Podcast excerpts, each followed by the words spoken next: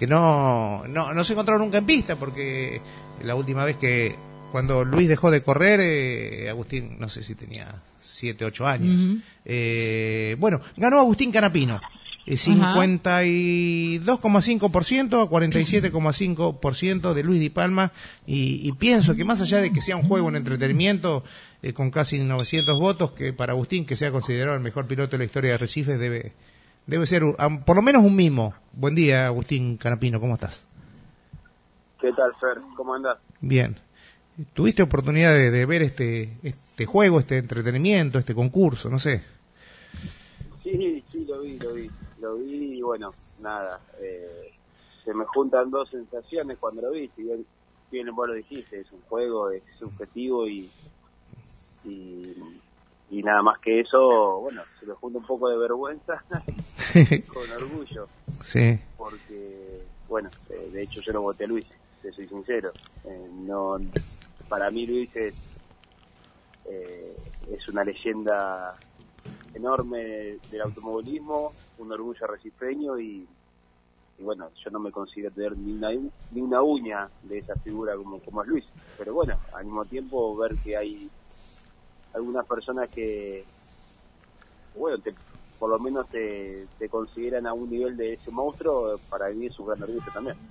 Agustín, vos sabés que, eh, bueno, si arrancamos, decimos, es, es- un juego porque obviamente no se puede comparar, porque estaba desde Froilán González, eh, qué sé yo, Carlitos Pairetti, José Luis Palma, Nene García Veiga, Marinkovic, todos, Norberto Fontana, en, eh, ya en, en la semifinal eh, le ganaste a Norberto, también un tipo sumamente grosso, eh, y por ahí más generacional que, Luis. Eh, y mm, opinaban periodistas de, opinó Leo Regueira y, y Diego Sorrero opinaron igual. Y es algo de lo que vos adelantaste recién. Decían, eh, Luis hubiera votado por Agustín y Agustín votaría por Luis. Eh, ¿Crees que, bueno, vos dijiste, votaste por Luis, pero que eh, Luis también te, te hubiera dado su bendición? Qué sé yo, eh, se me hace difícil hablar de Luis porque eh, yo no lo, o sea, lo conocí siendo un niño y él ya era Luis. Y cuando él tuvo su accidente yo apenas tenía 11 años. Claro. Es como que vos y las personas que lo vieron correr, lo conocieron, puede ganar mucho mejor yo de él. Yo a él lo conozco como una leyenda, vi su- sus videos, he visto su currículum, porque antes que piloto soy un fanático del automovilismo. Mm. Y, y bueno, sé que Luis fue una leyenda tremenda y cuando lo escucho hablar a mi viejo de Luis, Claro, una larga historia con tu viejo Cuenta- también.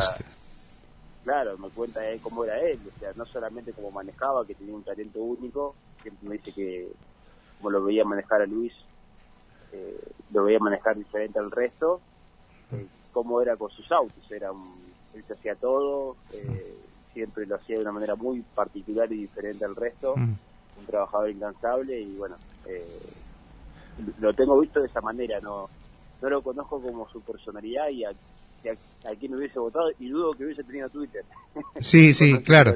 Claro, claro.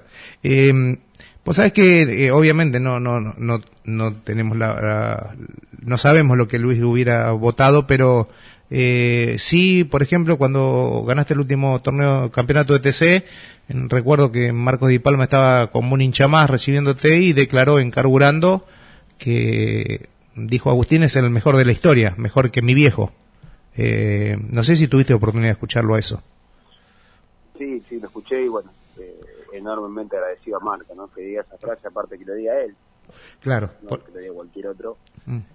Eh, es muy fuerte, pero ya te digo, pero a mí me pasa cuando me hablan sobre eso o me tiran los números, eh, no tengo mucho para decir porque me da como un no sé qué, ¿no? Eh, vos sabés bien que mi historia es, de- es particular en el sentido, yo no tenía muchas chances o ninguna de correr nada, Mm. eh, no fue una infancia y una adolescencia fácil y me encuentro hoy con esta realidad que, que es lo que siempre soñé. La disfruto, pero lo único que hago es seguir trabajando para mejorar, para seguir aprendiendo y, y para intentar, eh, cuando me subo al auto, volver a ganar. Eh, después lo que pasó, trato de disfrutarlo, pero no me pongo mucho a, a pensar en eso. Trato de pensar en lo que viene y seguir eh, mejorando como piloto. Yo le voy a compartir con Agustín algo, con los oyentes y con Agustín, yo nunca me olvido, eh, cuando eh, Ariel Pacho, yo trabajaba en el Top Race y Ariel Pacho corría en Top Race, era uno de los históricos de Top Race. Cuando tuvo el accidente, tuvo un accidente que se tuvo un problema en un brazo, no podía manejar, le prestó el auto a Agustín. Total, Ariel es un amigo, no estoy diciendo nada malo, pero Ariel andaba 10, 12, 13. Llegaba Agustín, agarraba el auto, el 1, el 2. ¿Te acordás cómo empezaste siendo Race? Sí, esa fue una buena, una gran oportunidad para mí, eh, porque eh, yo corría antes de pista, estaba empezando, y, bueno, si no era porque pasó esa situación, no hubiese tenido la chance de correr el Top Race ese año, y bueno, me resultó que, gracias a la movilidad de Ariel, a pesar de que sufrió un accidente tremendo y, y bueno, eh, después se pudo volver a subir el auto y todo, confió en mí para manejar su auto porque él tenía todo el equipo montado, los sponsors ya arreglados. Yo tenía 18 años, estaba en mm. comienzo. Y bueno, tuve esa oportunidad de poder subirme al auto y, recuerdo con mucha alegría la primera carrera. Eh, llegué a Bahía Blanca, no podía creer. Iba a correr contra el Burí, contra el Pato Silva, contra Ledesma, contra Rossi, contra Fontana, estaban todos en ese momento. Sí, estaban todos y me acuerdo que en el entrenamiento me metí, no sé si en un momento estuve primero, después que segundo, tercero, la primera vez que me subía, y yo estaba en Disney. claro, claro. Verme una lista con todos esos pilotos. Y bueno, después en la carrera del domingo, en la inversión de grilla venía ganando. Mm. Después de la tercero, no sé, seguramente te acordás, cuando el burrito tiró fuera a Juan Cruz, sí, sí. pero quiso encarar por afuera en la horquilla de Bahía mm. Blanca, quedé primero. Y bueno, venía ganando y me quedé un problema en la batería me dejó me dejó a pie, pero pero yo no podía creer, estaba en una nube al correr contra ellos y haber venido ganando en esa primera carrera pues lo recuerdo como si fuera hoy porque no lo podía creer, estaba realmente viviendo un momento increíble para mí porque hacía apenas dos años y medio no corría nada. Agustín, eh, si bien eh, lo manifestaste, no, no, no das más de ganas de, subirte a un auto de carrera, la actividad que venís teniendo en las competencias de, simuladores es impresionante. Eh, creo que ayer mm, eh, a la noche hasta la madrugada me vi tres carreras tuyas de eh, corriendo con para Williams. ¿Cómo, cómo es tu, tu relación con, con Williams en los simuladores? Sí, así es. bueno, yo corría ya hace dos años que estaban contrato con ellos, el 18 y 19, ellos me contratan en el 18. Mm. Y he corrido algunas carreras, pero había hecho entre 3 y 4 carreras por año, porque obviamente no tenía nada de tiempo. Claro. Por las tres categorías eh, se me hacía casi imposible estar en, el simulador en los eventos importantes que normalmente justamente se hacen los fines de semana. Mm. Y bueno, el año pasado me hablaron y me dijeron, mira, nosotros queremos que estés en el equipo, eh, sé que vos también querés estar, pero necesitamos que aportes más, porque no estás nunca. Claro. Tienes razón. Así que este año la idea era estar un poco más, porque iba a ser eh, dos categorías, sino tres, eh, hacer el tema de Twitch, de los streamings, que eso les sirve. Mm. Y, y bueno, resultó que al final no hice ninguna, porque con el tema de la pandemia estoy en mi casa todo el tiempo. Bueno, más de lleno que nunca con la parte del, del simulador y nada, corriendo mucho para ellos, también las categorías nacionales, sí. la de TC, la de Super. Y, bueno, justamente ahora ya estoy trabajando porque tengo este fin de semana no el que viene, las 24 horas de más que organiza el web, eh, el equipo Rebellion, que es el equipo de del web, se asoció con Williams para correr esa carrera, van a correr todos, todos los pilotos, eh, hasta pilotos de Fórmula 1. Sí. Y bueno, estamos con eso ahora, preparándole más y también tengo la última carrera de INSA, también la categoría real que hace su campeonato virtual, eh, que ahí corro para Junco Racing, ahí estoy seguido. y, bueno, como te cuento, eso y, muchas cosas más hacen que esté bastantes horas en el simulador y esta cuarentena se me haga un poco más liviana que la mayoría porque tengo mucho mucho que hacer. Eh, ayer una, una, una duda que se me presentaba a mí al, al, verte correr en simuladores y que veía que también en los comentarios, ¿tenés dos simuladores o según la categoría usás uno? dos, un y medio tengo. Tengo sea, lo que es, tengo dos volantes y dos pedaleras, pero tengo eh, una sola estructura de pantalla. Mm, Entonces, como que puedo, puedo armar un solo simulador, Mm. pero tengo un y medio, digamos. sí. Di- eh, disfruté mucho una carrera eh, en los Porsche, no sé si eran todos Porsche, vos corrías con un Porsche, pero que, que ganó el hijo de Rubén Barrichello. Lo que fue insoportable es escuchar a, a Martín Ponte todo el tiempo. Eh, Sí, sí, sí. no, tremendo. Yo digo, ¿cómo se concentra este chico con el otro hablándole todo el tiempo? Sí, sí, sí, fue, fue divertido. Martín cada tanto se... Cuando tengo carreras así que son más informales y Sí. no son tan, tan, tan serias, eh, se suma Martín para darle un poquito más de diversión a la, a la carrera.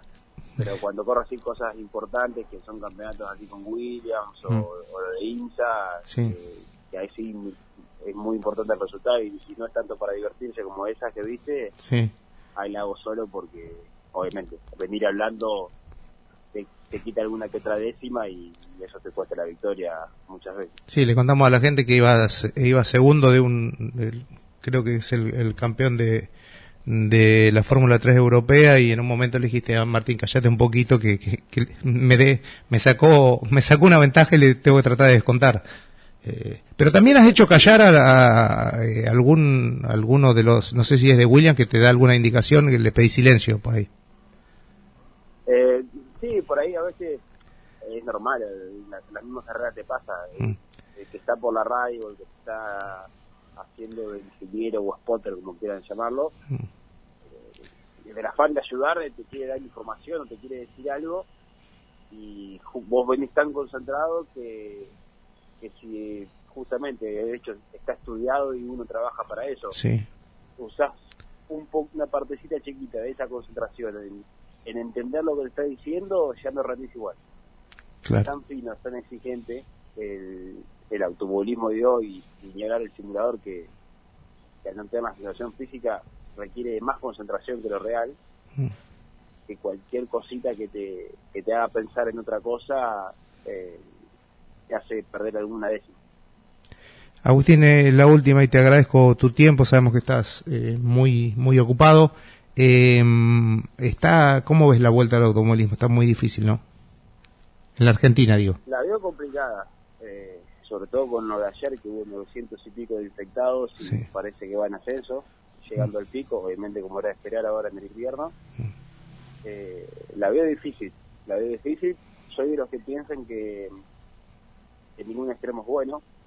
Eh, creo que hay que hacer una, una normalidad nueva con todas las medidas de precaución, pero pero no parar absolutamente todo como está pasando ahora, que la, noto que la gente está desesperada, Sí, nosotros también, sí, es como que eh, la parte de no poder trabajar eh, se está haciendo muy muy complicado la parte económica y psicológica de la gente, pero tampoco considero que haya que, que abrir que todo. que- Claro.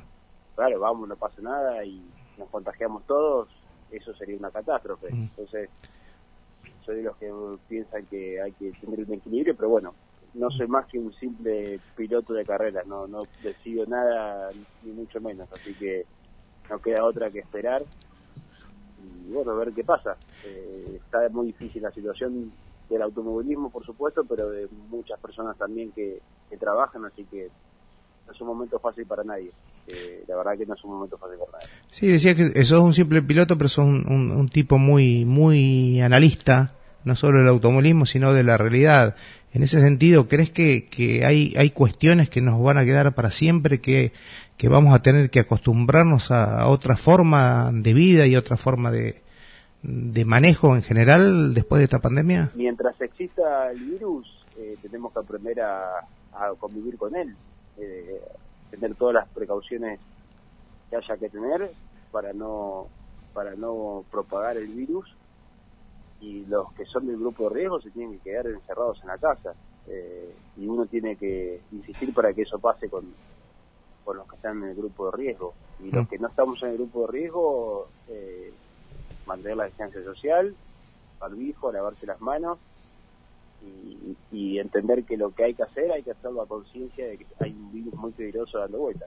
Mm. Una vez que se vaya el virus, porque en algún momento el virus va a desaparecer, vamos a poder volver a vivir normales y, disfrutar la vida como, como lo hacíamos antes, ¿no? Que al argentino sobre todo le gusta el abrazo, el saludarse con un beso, juntarse con amigos.